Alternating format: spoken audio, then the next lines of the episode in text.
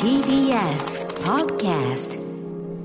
TBS ラジオプレゼンツ、ポッドキャスト番組オーバーザさん、パーソナリティのジェーンスーです。 TBS アナウンサー堀井美香です今日もよろしくお願いいたします。どうぞ一つお手前よろしくお願いいたし ます今ですね、この人マスクを外すのに精一杯だったんですね。もうボリューム8ですよ。わあすごいな何も覚えてないね。そうですね何の話したっけ先週は家出の話をしたんですよね。いやそれ先々週ですね先々週かあー先週ハセン君の話をしましたあ、そうですね。なんかいいこと言ってたけど覚えてないっていう話ですよほね。んの5秒ぐらいでしたけどね、ほんとね。そうですねやっぱり忘れないように話したいことがあった時は、私携帯にメモをしてるんですよ、はいはいはいはいはいはいあ来ました来ましたあのなんかあなたからメモが送られてきましたよね LINE で一ね個共有して、えーはい話したいことを書いておこうかなと思って、ええそうしないとね 忘れちゃうんですねそうですねんあのーなんて書いてあるかメモを見てもわからなくなるっていうことがあって、はいえーあ重曹の話っていうのがございますどういうことですか生活っぽくないどうあのさそうですよね重曹が素晴らしい可能性を秘めているっていう話ですかとよく言われるじゃないですか魔法の粉だっていうそう話ですかそうそうで重曹とか私は重曹みたいな人間ですみたいなことですが違うよクエン酸とか さ、いろいろあるじゃないですか。うんうんで、あとは、なんかね、キソサ酸みたいなのがあるんだよね。エキソ酸みたいな。キソサ酸、なんだっけな。 えーっとね、きセキ、あ、セキス、セキス、関素セキスさん、違う違う。関素さんセキ、セキ、セキス。い関関田さんいや、先生、それ人の名前じゃん。セキスイハイムやいやメーカーだしセセスキ炭酸ソーダ。セスキ。でそれによってそれぞれ用途が違うよっていう話なんだけど、はい重曹ははい、なんかこう、ベタつきとかをはい取ったり、消臭もできると。おーなぜならおーお、ーその、何らかの成分によって、皮脂が取れるから。だから洗濯に使ってもいいし、なんだしっていうのがあってさ、ん今日は有益な情報持ってんね、私あ。ありがとうございますこれで、ネットでググると、はい重曹、カーペットとかググるわけですよ。っていうのはね、ほら、引っ越しがあるじゃん。あで、あそうねカーペットを、今、はい家で使ってるカーペットを、うちの父親に押し付けることにしたの。もうそっちで持ってくれと。実家のカーペットだったから。で、ただ、裸足で私もその上歩いてたからさ、ちょっと汚れてるじゃない。はいと思って、こう、濡れ雑巾で拭くっていうのもあるんですけど、その時にね、ちょっと思ったわけ。これなんか、もうちょっと生活の知恵っぽいことあるはずだなと。そしたら、ググると結構上の方にカーペット重曹をなんか振りまいて掃除機をかける。そうすると、あ一晩置くんだって。重曹をそカーペットにかけて、一晩置いて馴染ませて、それで掃除機ですると、結構その皮脂の成分が取れたりとか、あとはい、消臭、主はいはにい消臭になるよとはいいうことが書いてございまして、はい少し嫌な予感はしたんですよ。少し。だけど、好奇心に勝てなかった。私やりました。重曹買ってきて、絨毯にゴム手袋してわーってこう巻いて、うん一晩置いて、えで、翌日、ーえ掃除機で吸いました。で、それだけじゃまあちょっと間に合わないだろうと。これね、取れないだろうと思って、重曹を入れたお湯で、絞った雑巾で片方からガー拭いて、もうちょっとした筋トレですよ、結構大きいさ。何畳もあるような大きいカーペットを拭いてさ。掃除機でこう吸っちゃダメなのいや、掃除機でやった後に。あ後にね全くでもまだ、なんか、えっ、ギュッて力入れて、こするたんびに、パパッパパって声が浮いてくるわけ。うんこれ嫌な予感してきたぞと思って、まあ、思い切って掃除機何度もかけて、雑巾かけた後に、もうめちゃくちゃ重いんですわ。多分2、30キロはあると思うんですけど、大きいから、厚手だし、よいしょってひっくり返してみたの。そしたら、え粉をああであのじゅあのカーペット、カーペット、バーンって、あの、おひっくり返してみたら、白い粉がバッサーン落ちてき て、待て待てと。これはと思って、もう一回スマホ取り出して、はい重曹、カーペット、掃除機ってもう一回入れたわけ。したら、三つか四つ目に、ヤフー知恵袋が出てきて、と大変です。カーペットに重曹を振りまいたところ、いつ まで経っても粉が取れませんっていう質問がブワーン出てきて、で、回答が役に立たないわけよ。おすすめしません。そのやり方おすすめしません。おすすめしません。でも、重曹カーペットでググると、私の検索エンジンでは、比較的上位に、カーペットに巻いてやると、消臭できるよって書いてあるわけ。で、そもそも私消臭したかったのかって話で、そんな臭かったわけでもないだろうがと。なんででも足惑わされたんだねそうそうで足でベタっとした。忙しいの、今私。人生で一番ぐらい忙しいの。そ,、そうねんな時に、カーペットに染み込んだ、一コマ一コマにね腸という数の奥で済まないですよ。向き合ってる時間はないよねないだけど、もう、これやるしかない。でさ、セレブが最近さ、筋トレでやってんのが、はいめちゃくちゃ重い綱、私たちが小学校の時の綱引きでやったような綱を2本持って、中腰になってそれをバッタンバッタン上に下に引っ張って、へー動かして波を打たせて綱をね、それで筋肉を鍛える、上半身を鍛えるっていうのがあるわけよ。へーはいあれかっこいいのやってみたいな、でもなかなかあんな設備ないな、どこにもなんて思ってたらさ、もう着せずしてですよ、絨毯バッタンバッタンにひ ひっくり返し で、もう背中から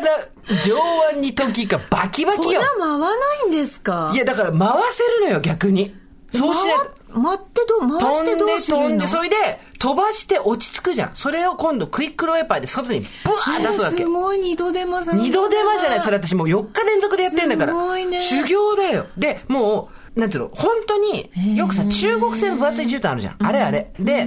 間に入っちゃってるから、バタンってやるでしょ。で、一回ひっくり返すわけ。で、それをまた半分に戻すと、もう中国絨毯の柄のまんまに重曹がふわって、もうサンドアートみたいに出てくるわけ。で、サンドアートでそれを引いて、外に。でへ、ーベランダにさ、重曹をやったところでよ、これまた風で戻ってきちゃうわけじゃない。だから重曹に水まいて、ベランダに。で、また、バタンってやるわけよ。そうすると、またこうサンドアートができてるわけ。で、とにかくこのサンドアートがなくなるまで、3日三晩バタンバタン、そろそろ下の階から苦情来るよと思うんだけど。そんなに埋まっちゃってるのそうなんで、今日の朝もまた掃除機かけてパタンってやったら、ようやくうっすら出るぐらいに合ってきました。ということで、私からのはいご提案は、はい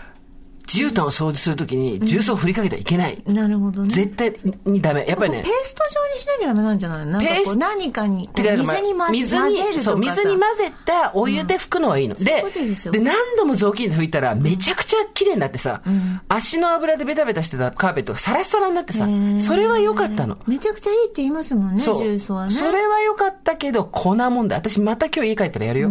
バタンって。うん魔法の粉を魔魔法 の粉。ってもうさ、ベランダに白い粉が待ってるってやばくない怖いですで、そう。で、それに、舞わないように、部屋にまた帰ってこないように、うんあの、ベランダに水流してさ。でも重曹は別に泥汚れとかは取れないから、そんなに、ベランダはそんな綺麗にならないんだけど、でもやっぱ一応さ、こうなんか水流してるから、それなりに綺麗になってきてさ、まあ結果オーライだけどさ、まあでも重曹は本当やめた方がいいね。粉でかけるのは。生活情報でした。匂いも取れるしねいいんじゃないですかまあ取れたよ。匂いは、まあそんなになかったけど、まあ取れたっちゃ取れたけど、いやもうね、びっくりしました。あのー紅白の出場の人が決まったじゃないですか。はいエイトさんねそ LINE で来た時のしの話するのかと思っ う。違う違う違てう。のしって書いてるからのしって書いてある何ののしの話するんだろうエイトだと、のし、漢字が似てんだよね、のし と。似てないよ似てない、騙されないぞのしの話するんだと思ってうんのしっての言っのてきしてって最近のどういうことと思ってでさ、一瞬だけ盛り上がったじゃない何です商品名を歌うのか歌わないのかっていうあーありましたねあ、結果歌えあはいはるいみたいなんですけど、 NHK でねそう、はいドルチェガッパーナをどう歌うかって、で私言ったんですよおいしいちゃんことカリアディレクターに TBS の、どう歌うとカリアちゃんだったらうーんんって考えてて、まあ一応私作詞もやるじゃないですか。うんだから、そうですね音は変えない方が、母音は変えない方が、耳馴染みはいいよと。うんで、まあ、できれば、ドールチェ、アーンとガパーラだから、ド、ア、ガは揃えた方が、変えても違和感はないよって言ったら、カイちゃん、うーん、ドーナツ、アーンドーナツ、ガパオライスって言ったでしょ。どんだけ来るのすごいよねドーナツの後がアンドーナツ食だよ欲たるやすごいですよねドーナツの後、アンドーナツ食べてガパオライス食べらんないから、我々は。素晴らしいですねやっぱりこうカリアちゃんとか、まあ、AD のねカリアちゃんっていう女の子が、うん AD じゃないディレクターだよあディレクタうんーディレクターのカリアちゃんっていう女の子がいるんですけどね、食欲がやっぱりすごいですよねあの我々もねカよマくキリ並み、そうそうそカうマキリもほらオスの頭とか食べるじゃんそれメスがね交尾した後にね カリアちゃんは交尾した後にオスの頭は食べないよ本当に食欲食欲一番すごかったのいつえ私今私何欲の中で今もう物欲もない、うんうんなんか食欲が今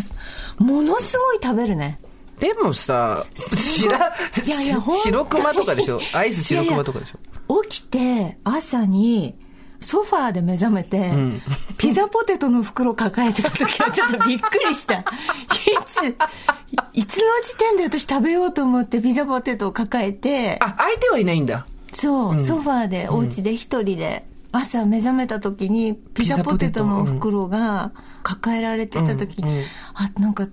飛んだことになってるなっ て思った自分ででも、ご飯はそんな食べないでしょお菓子をたくさん食べてるんでしごょ飯はそうですねご飯食べないお菓子をすっごい食べますね、だからなんかこう必要に迫られて食べなきゃと思ってるのか知らないけどとにかく美味しいものっていうよりもとにかくお腹にすっごい入れるねで、それめが、ちゃくちゃ食べる毎今週同じ話に戻ってくるけど、タンパク質を取ってないから、炭水化物ばっかり取ってお腹がいっぱいになるもうの。何にもいらない何にもいらないけどなんかただひたすら食べ食べてればそれで満足みたいな高校生か。本いいですか女子高生はそれでもいいけ れども、何度も言うけど、それで、タンパク質が足りなくなって、肌だの毛だのがどうにかなってくるのが我々、薄毛の話してたじゃん。この間、田中みな実さんと。当 そうですね薄毛もそうですよね薄毛治療にう。ん一緒に行くんですか田中みな実さんと。え薄毛治療ちょっとまあだって頭に皮膚に注射を刺すっていうので、ええまあ、ちょっとどうしようかなと思っていて、別に、そんな薄毛じゃないんですけどね。んただ、世の中の人から見ると、メディアに出る人って、光の当たる量が尋常じゃないじゃないですか。うんそうですねれは比喩じゃなくて、マジの証明が。そうすると、地肌がすごい照らされるんだよね。うんうんうんだから、こうやって面と向かってる時には別に全く問題ないんですけど、光がバキッといくと、ん一部分が薄く見えたりするんですよね。田中さんがこう注射を打って増毛するって言ってました、だって、堀さんも一回あれ、ヘアメイクさんが何も言わずにトントントントンっつって頭に。いそれだからそれ南さんの話ねや、あなたもあったじゃない、 前。私あったんじゃあじゃあ、変え目か、え変え、分け目を変えられたんそうだ。そう分け目を変えられそたうの分こけっち目のを方がい変いえられでたすね、つってね。うん今コンタクト取りましたけど、うんコンタクトも痛いなと思って、はいもう年ですね。でもそうやってさ、その、分け目を変えられたよね。そうだ、トントントンはみなみちゃんだ。だけど、やってますけど、薄毛自体は私いいと思うんですよ。んもう最近、毛が邪魔でやっぱりいろんな、あ無あ、駄毛。どうするんですかそれ長髪にするんですか髪の毛もだからどんどん伸びてっちゃそっから伸びてあとやっぱ異性も薄毛がいいですねえどういうことですか私は異性愛者なんですけど、はい最近ね、薄毛の男がすごいこう、へえ目を奪われるんですよ、へやっぱ頭頂部あたりがちょっとこう、もう地肌がしっかり見えてるぐらいの、アリゾナの湖みたいな感じの、あの山岳湖の面みたいなそうそうそうそう湖面みたいな感じのでなんかユニエンコみたいなこう反射するんでいすやいやいやいや、うゆ塩湖じゃない から、塩関係ないから。で、塩っぽくないですか塩っぽくないですしょっぱそうじゃないいでやすでもな、ね、その、やっぱり、なんだろう、薄毛って進化だなっていうか、俳優さんとかも見てて、まあ、この人素敵だなとか、んセクシーだなって思う人が、うんまあ今、十中八九薄毛ですね。ああそうたなんだですか、こだわりがちょっと強くて、まあ、ルッキズムなんでよくないんですけど、人をね、外見で判断しちゃいけないんですけど、完全に全てがなくなっている状態じゃないんですよ。私が求めてるのは、薄毛なんですよね。ああちょっとだからまあその部分的などこに生えてるのかっていうのもかなり今重要になってきますよねそうですよね。でも、まあ、大体型があるじゃないですか。はい男性の場合はで。も大型にこう髪が生える人だから周りにこう残る人そうと、ですね頭頂部だけ残る人といるじゃないですか、頭頂部だけ残る人います ちょっと待ってください。それあんま見たことないかもしれない。頭頂部頂部だけだけ残残っっててる人いま周りせん全部行く。それ弁髪じゃないですかね。頭頂部だけ毛が残る人は、あんまり見たことないかもしれない。どっちかっていうとやっぱ耳周りとか、襟足とかは残って、頭頂部から行く感じはしどまうすけどどうね。いうのが一番こう型にはまってるんですかレギュラーなんですか今の感じだと、年を取ってきたことによって、少し毛が縮れてきたうん、白髪混じりの、耳の周りあたりがもう赤ちゃんの毛みたいになってきてるじゃないですかあ。ーふさふさしてね。そうはい。で、ちょっとこう、はふさ、耳のあたりはふさってるんだけど、もう細くて、うん毛の力がそんなになくて、うんふわっとしちゃってる感じで、うんでも、おでこはどこまでも広くぐらいいの、うんうんまあ、おばばになったらおじじが好きになったっていうだけの話なんですけど、で、なんかで、毛が多い人見ると、はいうわー手に負えないな、そうみたいうなわ。ーこれ私たちで言うとこの斎藤匠ですねい。やもう毛が多い毛が多い斎藤いろいろ毛が多いいろいろ多い。いろいいろいろ多い。そう、いろいろ、生命力がある。生命力がありすぎる。斎藤匠も私たちには願い下げることは100ろを100承承知知でで言言わせていもまらすう。けど、本当に。ちょっとね、匠さん手はに負えない。手に負えない。うんこんな大型犬は買えませんって感じ過分所。そうそうそう、過分所得だね。ほらわかる。あとね、毛が多い。毛が多いよ。ねやっぱ毛はえうん。少なければ少ないほど、今は進化を感じるね。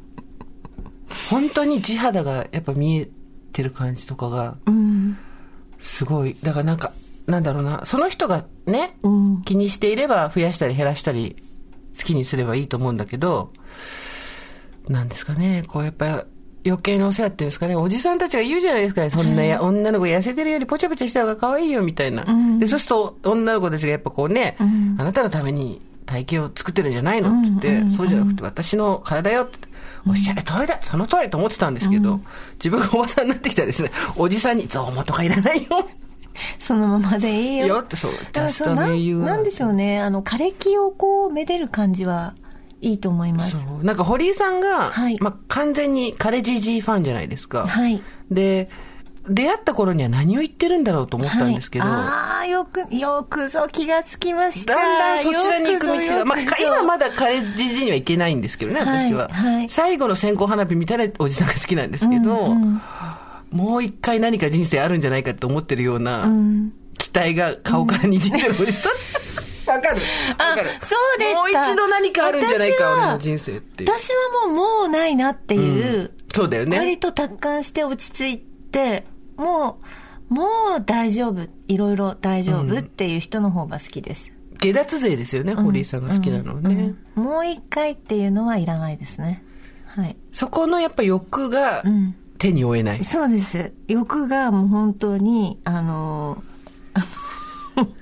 そうですね。難しいですね。操作できないですね。なるほど、はい。やっぱりこう理想のね、うんパートナーとかいろいろ言いますけど、んまあこう好きなタイプのうん。男性も変わってきてますよね、そうです年齢とともにねそうですね。どうですかでやっぱりあれですあの普段ははい。私と同じぐらい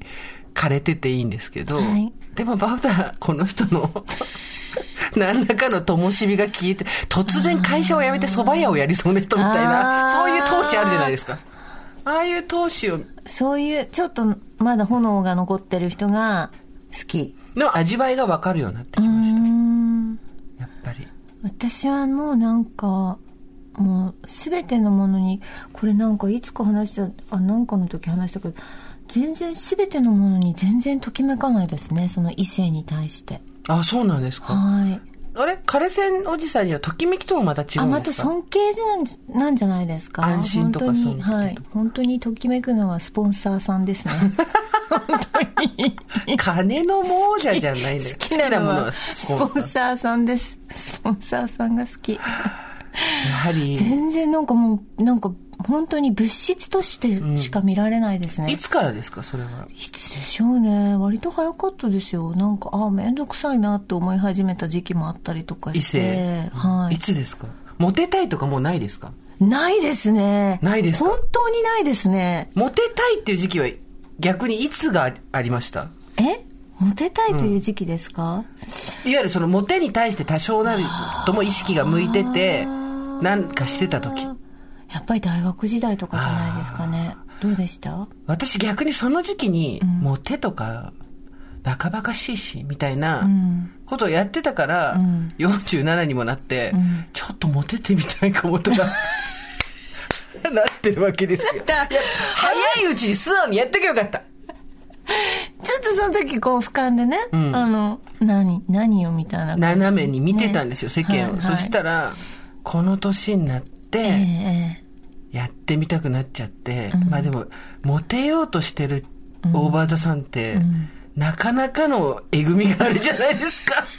え苦いねそうそ苦いうちょっとさ茶渋感あるじゃんちょっと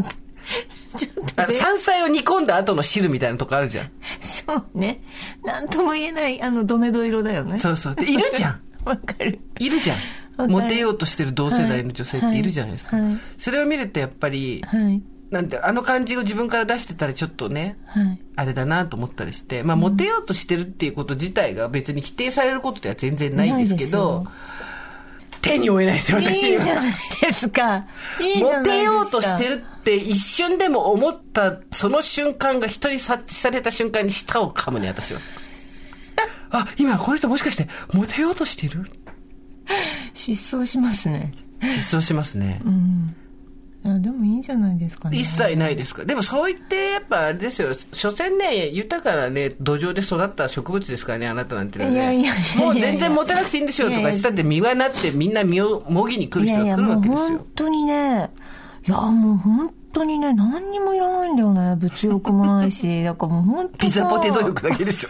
さ食欲だけなんだよ私しかその食欲がさ美味しいものとかじゃないのがまたそう残念な話だよねそうなんかもう死ぬまでに何食食べられるかわからないから一食ずつ大切にみたいなこと言う人いるじゃないですか知ってるよその人もうなんか別にそこにあるもの食べればいいみたいな感じで今ゆで卵食べてる全く全然ですねよかったゆでなんかプレゼントとか言われても何にもピンとこないもんね欲しいものねよくよくうん聞かれますけどね、何が欲しいですか、って聞かれますけど、私今ないもの答えちゃう何んあのハンドソープが切れたのでみ たいな補充としてのプレゼントっていう生活をより輝かせるためのじゃなくて、はい補充そう今バスタオルがちょっと古くなってきてるやっぱりあと断捨離にこう本当に入ってるので、うんうんうん今あのうちもね、はい自分ちもなのでもう本当どんどんどんどん物をなくしてって、もう家自体もこう畳んでいきたいなと思ってるんですよほうほうほう、うんどういうことなのであスペースをで究極もう本当に6畳ぐらいの部屋で暮らせるといいなと思ってるので、うんいや全くだからもうあこれ買ってもなんか物として残るなって思うとなかなか手に入れようと思わないですね6畳一間ってさ、うん、そうか布団敷いて、うん、おましあなんおか尻はホテルぐらいのちょっとしたシングルルームぐらいの、でも本当さそういうサイズ感に自分を収められるようにしないと、うん、いやもうほんとそそれこそさ、うん老人ホームとか見るじゃん、自分で検索するじゃん、もうさ、とんでもない値段のところになっちゃうじゃんそうです40平米とかあるところになるそうとですはいでそれでじゃあ一人でって言ってうはいリーズナブルな値段だってやっぱ17平米とかなんですよね、はいもう本当にビジネスホテルの一室ですよねそうそうそうそうそれで暮らしていかなきゃいけないわけですうよ、んいやでもなんか別にそれでいいんじゃないかななんか他にほら今もそうだけど居場所がいろいろあったりとかするし、うんねえ何持っていくそしたら、えそこに、なんだろうな、まあ、ベッドはあるじゃんうん何持ってくどうしようかね、だってスマートフォンがあったら、そこに音楽を入れたりとか、あと Kindle みたいな読むね、本とかも究極入れられるじゃないですか、ん服もそんなにたくさん着替えないでしょ、うんおやつなんか それは買ってよ一回でそっか一回で買えばいいか、うん、なんかそのスマートフォンとかじゃない何か一個だよねそうそうじゃないそういうことでしょデバイスじゃないライフラインのデバイスじゃないもうの、ん多分もう私たちが入る頃にはもうだって携帯だってないよ多分もう埋め込まれてますからねね我々そうそうの脳そにうそうおでこに部屋にあるよ多分ねあーそうなんかこう空間に出てきたりするようにですそうねです何かこうかけがえのない本当プライスレスなものですよね要するなんにですかねね家族写真とかそういうんじゃないでしょだからやっぱそうそういうものがないんだよなそうだから私もそれ思ったわ言われてみれけばそうなのだから、ねえここで趣味とかがあればそういうことですよねそううちのおばが最後、ホームに入った時はお花の先生だったから、やっぱり花瓶があって、いつもお花がわーっと生徒さんが来て、生けてくれて必然性があるんだよね、その部屋にちゃんと花があることっていうので、お花が趣味だから、お花は、なんて言うんだろうな、どんどん新しくなっていく。そこの部屋が必ず新しい空気になるのは、お花が新しく切られる時、うんこういう趣味ですよ。うんまあ、毛糸でも編み物でもいいんですけど、そうねこういうのがないと、私あの一時期なんかちょっと絵を買ってた時期がありましあてりましたね。その絵が今ナウンセンターのロッカーの中に入りっぱなしな入んりだ。っぱなしなんですけどでまあ日曜日とか、まあ、1年に2回ぐらいですかちょっと出さないとかびっちゃうからね、誰もいないアナウンスセンターに絵を広げて写真を撮るっていう 行事を行ってるんですよ地鎮祭みたいなてかさわかんないけど祭りを家にさ、飾れよ。買った時も言ったけど。だってさ持ってくとさ怒られたりするじゃん そうなんで買ったん だよって言われちゃうってそうこそうそうとお前何買ってんだよっていうことじゃんなんでやっぱでもそういう趣味で買ったものとかも結局自分では価値があると思って買っててもことさら絵なんてさ娘息子にとっては何の興味もなけれそうばね、さ、そうね。うんなんか、クズでしかないわけじゃないですかそんなことはないけど。でもやっぱりまあ、人それぞれ人価様値がのねね、。趣味ってね、んそんなにバトンで受け継げるうわんもけうじゃないからうねん。そう、それそれそれ。ねだからさ、自分を生かしておくえ。う、ん。他人に相続しなくても済うむ、んうん。身軽な趣味ですよ。そうだね。うんで、しかも、そんなに外出とかしなくても成立。やっぱり、落語を覚えるとかそういうことじゃないの 一席ずつ。今から果てしないね。なんて言ったって先週の放送さえ忘れてしまう私たちが、ジュゲムジュゲムが覚えられない。本当ですでよ。もそういうことだよね。自分の体内に残ってく何らかの趣味とか、まあ、6畳一まで楽しめる趣味みたいのがないと、物をたくさん捨ててった後に自分の存在証明というか、まあ、自分を生かすうん。車輪みたいなものがなくなってくってことだよね。そうだね怖いわ、ね怖い話しないでよ。いや、だってそうですよ。もう墓とかもなくなっていくだろうしね、この後ね。すごいこと気づいちゃったの、この間。他の国で調べてこなきゃと思って。私、夫婦別姓、選択制、はいはい大賛成です、はい頼むからさっさと通してくれ、うん。ふと思ったんですよ、この間墓参り行った時。夫婦別姓になったらお墓どうなんだろうと思って。どこに入るんだろうね。だから結局そのさどうなんだろうな、その家に入るってことじゃないですそよう。ね。で、だから家族っていうルール自体がそもそもやっぱ墓とかとくっついてて、家と家みたいな、ん人のやりとりみたいなところにあるから、そもそものシステムがもうちょっと破綻してきてんだようね。ん、そうだね。うんもうほら樹木葬とかいろいろこうそうねいろんなもう一人一人好きなところに埋めてくだされっていう感じじゃないですか、いやーでもいきなりこの前私実家に帰ったんですけど、いきなりお墓買ったとか言われるとさショックだよねわお買う前に言ってそう買う 前に言ってよと思ってそのお墓誰がケアすそうるなののお墓、ちゃんとしたの買ったから、安心だからみたいなこと言われるとさ、なんかさ、あれあれちょっと待ってと思って、いや、私は生きてる間見るけど、ちょっとそれ子供にもさ、うん言えないし、それ、だから親戚中でこれどうすんだろうみたいな。うん全然知らない、うちの両親を知らないさ、なんか子供とか孫とか姪っ子とかがさ、いずれ、なんか、どうしますこれってことになるよね。そうなんでですさ、よ、ね。地域によってお墓も違うじゃん。それこそ、そそうそうの、夫婦ごとにお墓を持ってて、だからそこの地域に行ったらもう十何軒、うわーっとお墓があるってとこもあれば、うちみたいにもう、東京で狭いから、先祖代々全部そこ入れてるっていう、はいこっちスマートなんか入りますかっていうさ、とこもあるわけじゃん。それによってやっぱ、また墓守りも変わってくるよね。そうですよ第8回して墓の話してる よ。すごいこと言いますね8。回の歯は墓の歯だよ。いやもうそうなんです墓はね墓問題はありますよね樹木葬いいよね。うんいいなと思います、本当に私あの本当に子供たちに言ってるんですあの何の何の葬式もあげてくれなくていいからって、まあ好きにしてだよね。てかさ、思うんだけど、うち母親が早く死んでるから、その時に思ったんだけど、お葬式も、その後の法要も、全部残された人のためのものじゃん。そうだね死んだ人のものじゃないから、そうね私はあんまりだからそこは決めたくないっていうか、その好きにしてくれっていう、誰に残るのかわかんないけど、周りの人が悲しみを自分でちゃんと受け止めて現実として体に染み込ませていったりとか、年に1回もしくは何十日に1回会って、こういうことがあったねああいうことがあったねって言って個人を忍ぶことで癒されていくためのシステムだと思うわけですよね、つくづく23回とかやってもまだまだ聞いたことない話が出てくるからさ、でそれがやりたくなかったらやんなきゃいいし死んじゃった人は別にどっちでもいいんじゃないのっていうそうだと思うねん残された人がねどうするかだよね、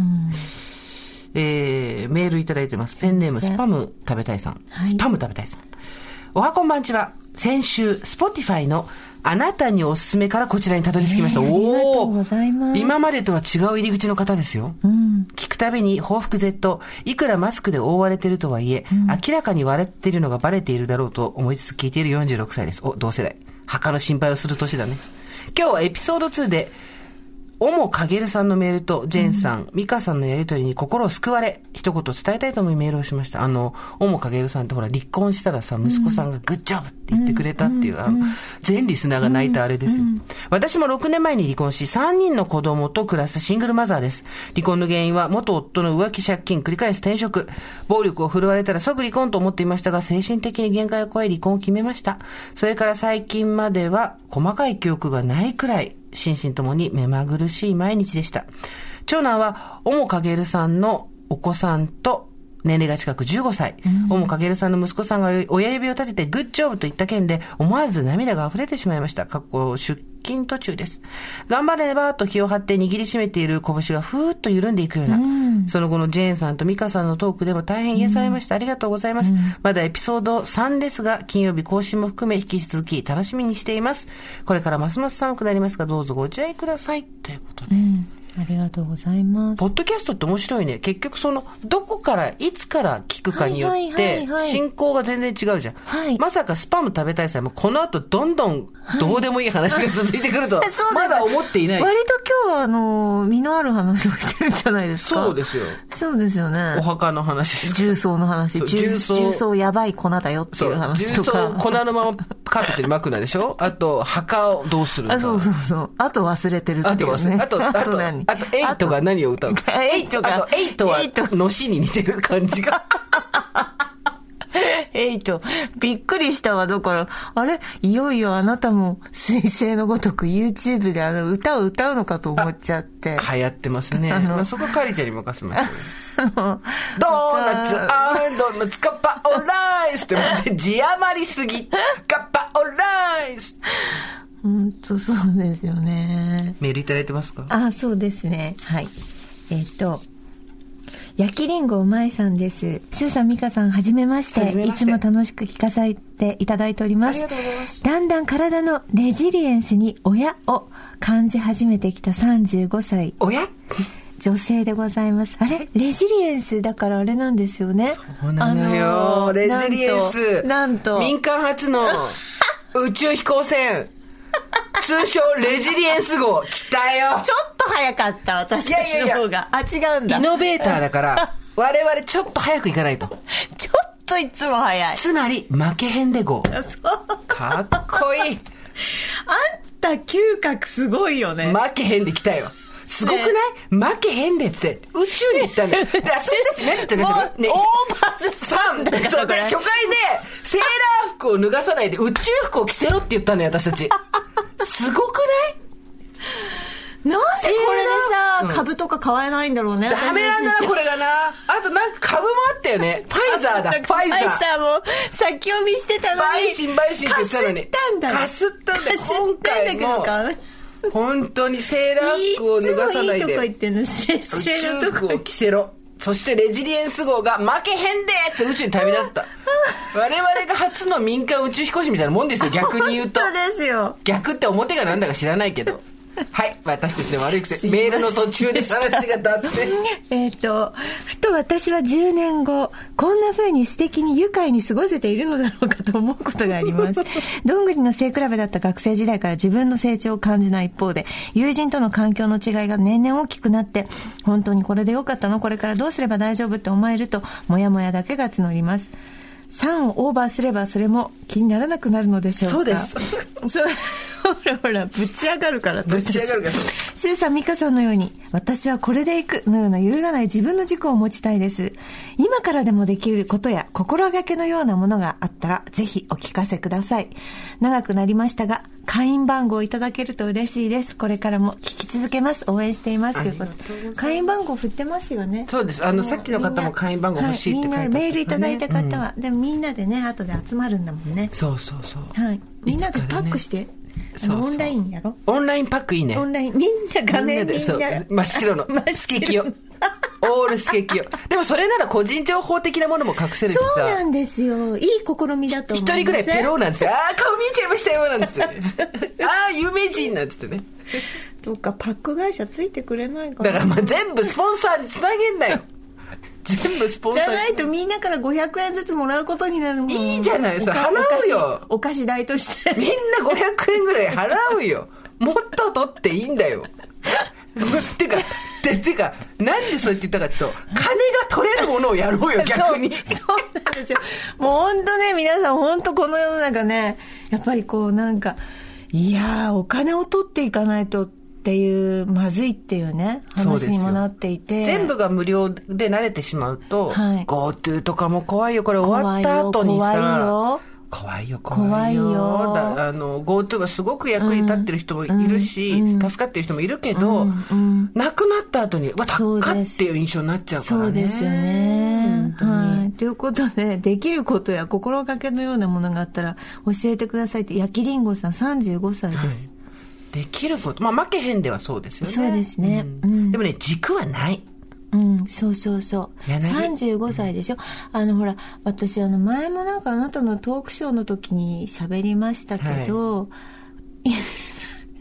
稲かっぺい が、してたね田舎っぺの話私はこれ何度も言いましたけ田ど。舎っぺのいい話でしょ皆さんお聞きください堀井美香さんのお箱田舎っぺのいい 話あのね、ほんとみんなね、自分の年齢を3で割って みて。で、稲川平は言った。15の私に、秋田にいた頃の中学生だった私に、ラジオを通して行ったんだよ、彼は。その時、あの、割ったら15歳だったからさ、3で割ったら5だったんだよ。いや、まだ5で、その5があなたの1日の時間ですっていうわけね。うんうん人生の時間です。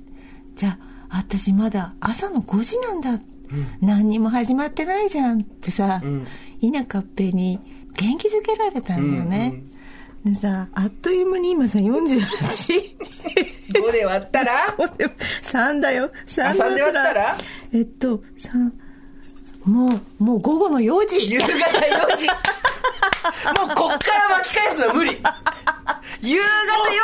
ちゃったら無理帰るだけ帰るだけだからもうね集中力もないでこの日に片付かなかった仕事はこれ以上片付かない4時からの挽回は無理4時からの挽回じゃなくて4時から人間がやることはこの日はこういう日だったって受け止めるあこと読書、晩酌、ニュース9見るとか。なるほどねそういうやつじゃないですか。 35は3で割ってよ35はに 11?11? 11か12だねまあすごいね。なんだろうね、この差35と48の差ってなんだろうね。 10時11だったら何でもできるじゃんこれがなんなら今来たみたいな会社そ。う今来たっていう感じだもんね。私たちなんでこの大金を、 大金を睨んだ時間にな何ってだるったんだこの。の11時から4時まで何もししてなかったてたこの時間何もしてなかったそんなかそんなだ。だからそんな時間だったんだよ漫然と気がついたら過ごしてしまったんだよ11時から4時までを 私たちは一番脂の乗ってる時期だったんだよでもさ時間いわゆるサラリーマン生活で言うとさ、いかにサボろうかみたいなことを考えた時期もあったじゃん。ありましたありました絶対。はいだって、一生懸命頑張っても、サボっても、給料一緒でしょ、っていう時期あったじゃないですか。こっちに力入れたいとかねそうそう。だけど、それがまさに11時から16時 だったんですよ、堀井さん。気をつけて気をつけてみんなあそれ人生の11時から16時を そこがななんかさ寝た方がいい時間あるじゃん 夜10時から2時はなんていうあ時なんだっけなんとかスーパータイムみたいなのあるじゃんゴールデンなんとかゴールデンタイムみたいなゴールデンカムイみたいなのある寝じゃんた方がいいなんだっけそうそう寝た方がいい時間は22時からそう22時から朝の2時までよ。そうそう、26時ぐらいまでじゃ、うんんそうそう二十三倍した3倍したら、66からもう寝た方がいいんだ よ。66からは。ゴールデンタイム。お肌のゴールルデンタイム。そうそうそう。 66から、で、ちょ、待って待って待って。ってことは私たち、あと18年しか起きてらんないよ。 ねえ。あと18年しか起きてらんない。まずい。まずいこれ、稲合併方式って言って、うん ちょっと定かじゃないんだけ今、ど、合併メソッド。しかも15歳の堀井さんが、が、秋田のラジオで、稲合併さんの話を聞いたときに、聞いたの。うん。はい。とにかく人生を3で割った、はいその数字があなたの1日の時間だと。そうそう。人生と一緒だって言われたんですよ。夕方4時です。まずいまずい。 ちょうどお日様がね、濁ってる時間だ よ。夕暮れ族ですよ。寒くなってくるしね。ほんと。ね。暑さが抜けなかった霞り目ね。になるしね。本当にいね。ろいろね。何の話もしてないですよ。そろそろって言われちゃった。ちょっとメールを後に通ぐらい読ませてください。せっかくたくさんいただいてるんで。すいませんねラジオネーム、オッスさん。オッスさん、もうちょっと考えて。オッスさん、42歳女性。はい。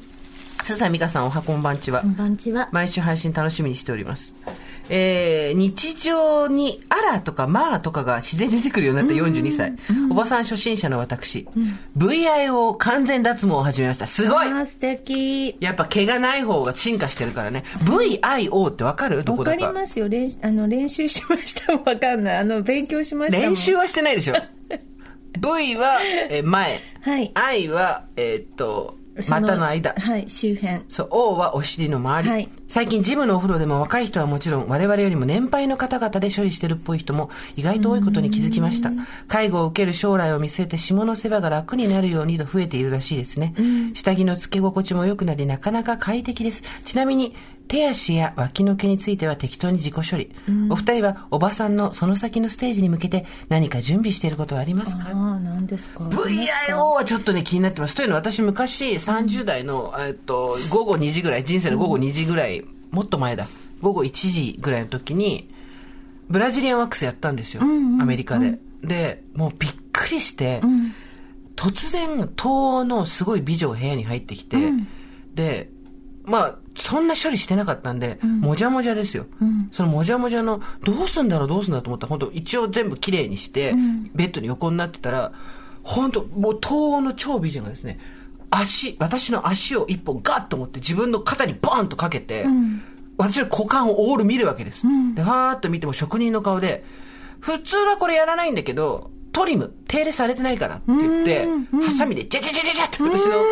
の陰部の毛を切り、もうトロットロに熱くしたワーックスをビターッと塗りましてそこにサッと今度ガーゼみたいなのつけていいですか息吐いてワンツースリービリー綺麗な東欧美女の肩に私の重い足がかかったまま股間を先方に完全に開いた状態で唯一何とか隠していた毛をえ、それやったのやったの、ええ全部抜いたのギャーって絶叫してたらベリーベリ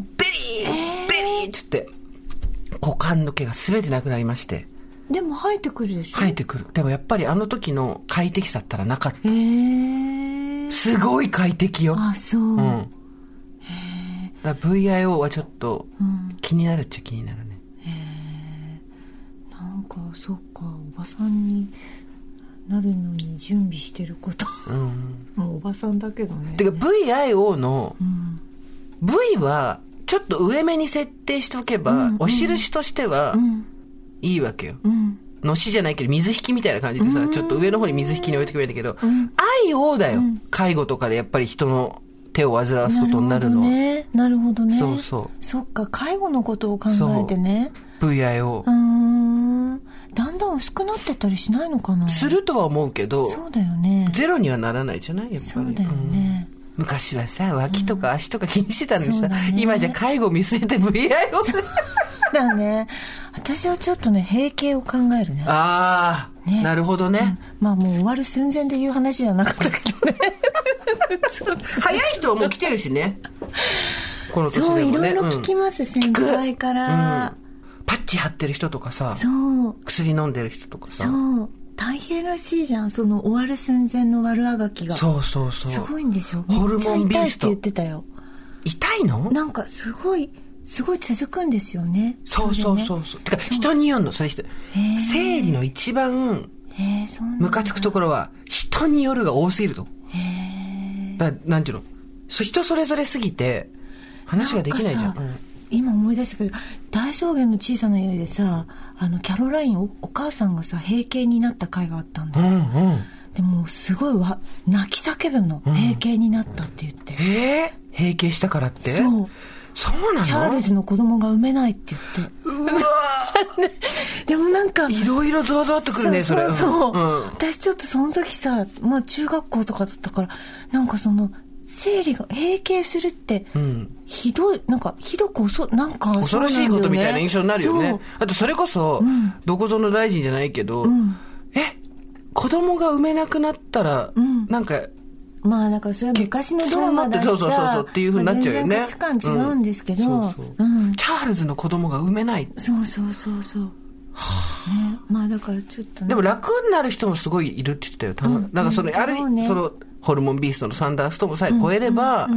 その後はもうすごい楽しいって言ってる人もいた。なんかなんかいつそれが来るんだろうってまあ私たちほらもうじきじゃないですかそうですね多分うんでもなんかそのなんかホさルモンビーストさえなければ早く終わってもらった方がいいよ。だってこれ何やってんの毎月私。チそうだよねあなたャールズいないんだからさ。あなた割とび敏感にあれする人でしょ私はそんな重くないんだあけどそうなんだいやだから量とかがやっぱりどんどん変わっていくわけですよ今なんか友達でやっぱりもうきっかりきっかり来てた人がずれてきたとかあと量がものすごい少ないのが何日も続くようになっちゃったとか私は逆で中学生に逆戻りみたいなんですよえー何もうだからすごいね全も然いつ来るか分からない年みたい末な大出血サービスみたいになってるのえー、えこんな量中学生以来ですよってー、えーだからもう今本当にサンキュー様々なサニタリー商品を開発してくれる会社なの、今おむつ式あるじゃん、うんあといああ、はい、あれがなかったら私今生きていけない今あとあのほらなんかさショーツだけに全部吸っちゃうやつあるじゃんそうなの新しいのそんなの無理よだっいてやなんだあるんだってえショーツ捨てんのえ洗うの洗うんだ,、うん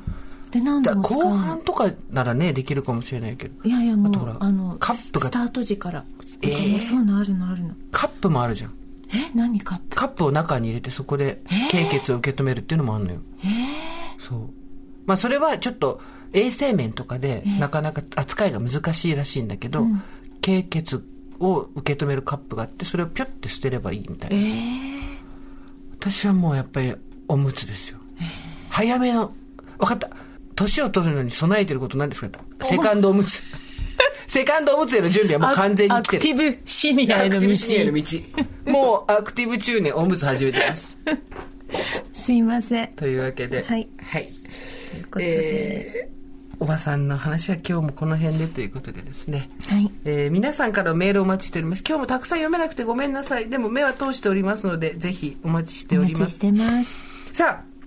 メールアドレス over.tbs.co.jp over.tbs.co.jp までお願いします。